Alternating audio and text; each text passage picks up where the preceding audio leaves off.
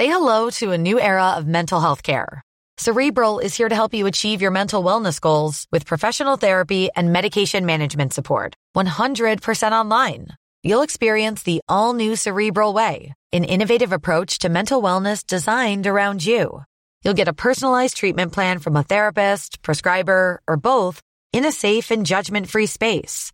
Your cerebral therapist or prescriber will outline a customized plan with clear milestones along the way so you can get to feeling your best. With Cerebral, you're not alone in your mental health journey.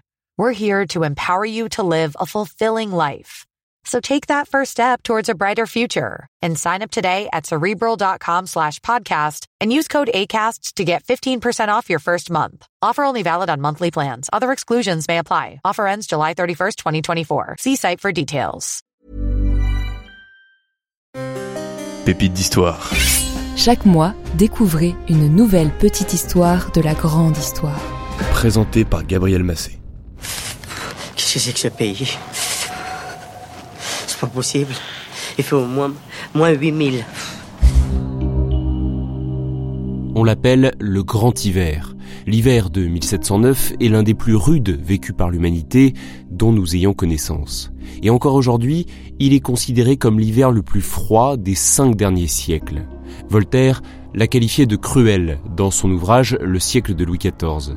Et cette année 1709 est souvent surnommée l'an de la misère. L'Europe a été congelée pendant des mois et la France a été particulièrement frappée.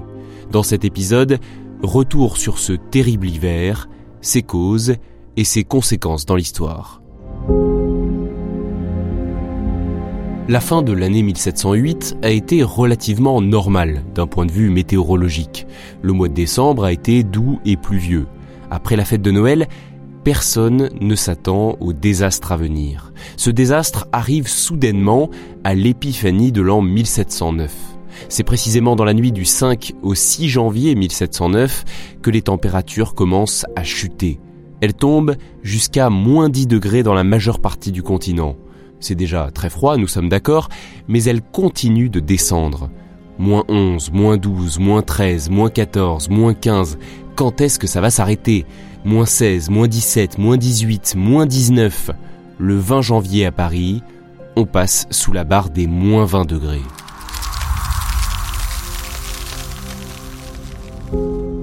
Quand les températures remontent ou semblent remonter, ce n'est qu'une accalmie avant qu'elles ne rechutent de nouveau. Ces vagues successives détruisent tout. Les arbres se fendent, meurent, tout comme une partie des animaux, le bétail d'abord, mais aussi le gibier, les moissons sont perdues, les puits, les étangs, les rivières, tout est gelé, la mer Baltique se fige même pendant près de 4 mois il est possible de traverser la mer à pied entre le Danemark et la Suède ou la Norvège. Les registres paroissiaux des baptêmes, des mariages et des décès, les correspondances de l'époque ou encore les récits de chroniqueurs nous offrent un aperçu du désastre provoqué par ce grand hiver. Il est perçu comme une punition divine, un signe de la fin du monde. Et les morts se multiplient. Depuis Versailles, Élisabeth Charlotte de Bavière, la belle-sœur du roi, écrit le 2 février. Le froid est si horrible en ce pays-ci que depuis l'an 1606, à ce qu'on prétend, on n'en a pas vu un tel. Rien qu'à Paris, il est mort 24 000 personnes du 5 janvier à ce jour. Un mois plus tard, elle écrit encore. Les gens du peuple meurent de froid comme des mouches, les moulins se trouvent arrêtés, et cela fait mourir beaucoup de gens de faim. Hier, on m'a raconté une douloureuse histoire au sujet d'une femme qui a volé un pain à Paris, dans la boutique d'un boulanger.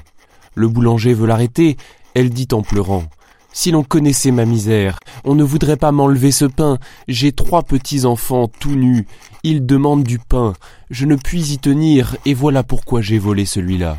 Le commissaire, devant lequel on avait conduit la femme, lui dit de le mener chez elle. Il y vint et trouva trois petits enfants froids comme s'ils avaient la fièvre. Il demande à l'aîné Où est votre père? L'enfant répondit Il est derrière la porte. Le commissaire voulut voir ce que faisait le père derrière la porte, et il recula, saisi d'horreur. Le malheureux s'était pendu dans un accès de désespoir. Pareille chose arrive chaque jour. Dans les écrits du duc de Saint-Simon, on peut lire que même le vin du roi gèle à Versailles, ou encore dans ceux de la marquise d'Uxelles, que l'encre gèle au bout de la plume. Impossible de connaître le nombre exact de victimes de l'hiver 1709, mais il y en a des centaines de milliers à travers l'Europe. Le froid mordant tue, mais ses conséquences également sont dévastatrices. À commencer par la famine. Les cours d'eau à l'époque sont des voies d'approvisionnement, et des villes, des villages, des campagnes se retrouvent quasiment coupées du monde, si ce n'est via des chemins enneigés ou verglacés pendant plusieurs semaines. À la tête du royaume de France, Louis XIV tente d'organiser un ravitaillement général. Mais ses efforts ne suffisent pas, la révolte gronde et les manifestations sont violemment réprimées, ce qui bien sûr est loin d'améliorer la situation. L'arrivée du printemps empire encore les choses. À la famine s'ajoutent les inondations liées à la fonte des glaces, et ce terrain est particulièrement propice à la propagation des maladies. La peste notamment est de retour, et la grande faucheuse ne cesse d'emporter des vies les unes après les autres. En tout, en 1709 et en 1710, la France enregistre une surmortalité de 600 000 personnes. Et encore, on ne parle ici que de la France, alors que cet événement climatique a frappé toute l'Europe. Un mot d'ailleurs des pays voisins. À Londres, on parle du Great Frost, le grand gel. La Tamise s'est transformée en glace. La mer Baltique aussi, je vous le disais plus tôt, mais plus surprenant encore, la mer Adriatique également. C'est le bras de Méditerranée à l'est de l'Italie. Là-bas, de nombreux navires se sont retrouvés bloqués par la glace et leurs équipages sont morts de froid et de faim. On dit aussi qu'à Venise, les patins ont remplacé les gondoles pour circuler dans la ville. On patine avec, sur la glace. C'est comme danser sur la glace, oui? Alors avant de parler des conséquences dans l'histoire, intéressons-nous d'abord aux causes possibles de ce grand hiver. Déjà, il se déroule dans une période appelée le petit âge glaciaire, qui va du début du XIVe siècle jusqu'à la fin du XIXe siècle. Il semble qu'il y ait eu une période de faible activité solaire. En astronomie, on parle du minimum de Maunder. Entre 1645 et 1715, l'activité de surface du Soleil était significativement moins importante qu'aujourd'hui, et cela pourrait expliquer ce froid.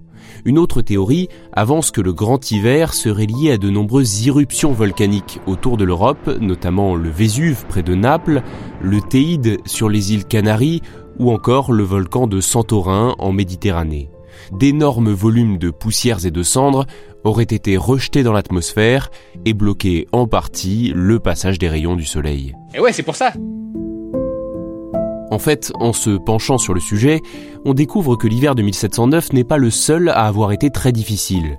D'autres, depuis, ont aussi été très rigoureux, voire même peut-être plus rigoureux encore que celui de 1709. Mais si celui-ci a particulièrement marqué les esprits, c'est parce qu'il est survenu dans un certain contexte politique. Et oui, la France est en guerre. Elle est impliquée dans la guerre de succession d'Espagne. Je ne vais pas tout vous réexpliquer, mais dans les grandes lignes, le roi d'Espagne Charles II meurt en 1700, il est sans héritier, et le trône est revendiqué par deux familles. D'un côté, il y a les Habsbourg d'Autriche, entre autres car l'empereur Léopold Ier était l'oncle de Charles II d'Espagne, il souhaite donc que ce soit Charles, son second fils, qui hérite de ce trône. Et de l'autre côté, il y a les Bourbons de France, Louis XIV est par sa mère le petit-fils de l'ancien roi espagnol Philippe III, et il a été marié à Marie-Thérèse d'Autriche, fille aînée de Philippe IV d'Espagne. En Espagne, une femme peut hériter du trône. Bon, par son contrat de mariage avec Louis XIV, l'archiduchesse a renoncé à ses droits sur la couronne espagnole contre le versement d'une dot de 500 000 écus à la France. Seulement, cette somme n'a jamais été versée.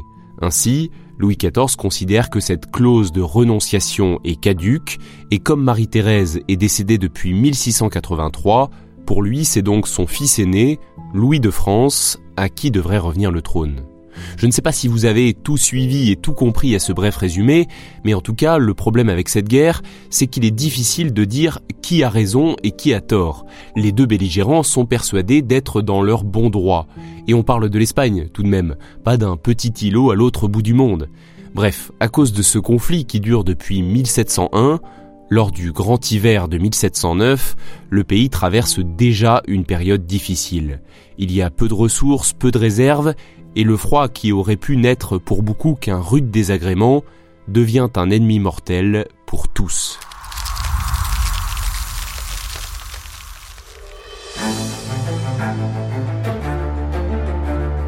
Venons-en maintenant aux conséquences. Cet hiver glacial de 1709 va entraîner de profonds changements dans la société. Comme lors de toutes les crises, l'homme s'adapte. Pour commencer, il a cherché à augmenter ses réserves de nourriture. L'évolution de l'agriculture a été accélérée avec l'utilisation de nouveaux outils, de nouvelles techniques pour produire plus, pour créer du surplus de précautions le commerce a commencé à se transformer en profondeur, avec de plus nombreux échanges et l'amélioration des routes pour ne plus être dépendant du transport fluvial. Les États européens ont développé leurs administrations territoriales, l'objectif était aussi de pouvoir venir plus facilement en aide à l'avenir aux populations sinistrées. Sans le savoir, ils préparent la révolution industrielle du siècle suivant. Et à partir de là, plus rien ne sera jamais pareil.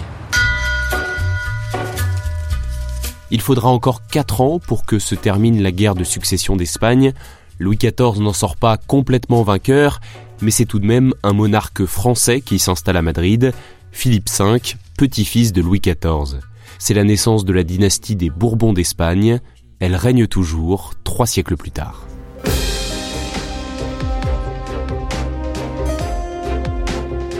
Merci d'avoir écouté cet épisode.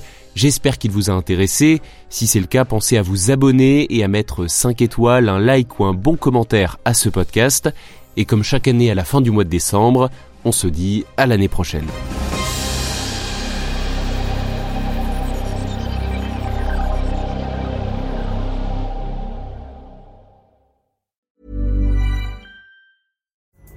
Pulling up to Mickey D's just for drinks? Oh yeah, that's me. Nothing extra, just perfection and a straw. Coming in hot for the coldest cups on the block. Because there are drinks, then there are drinks from McDonald's.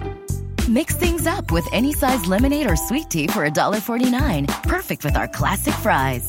Price and participation may vary, cannot be combined with any other offer. Ba da ba ba ba.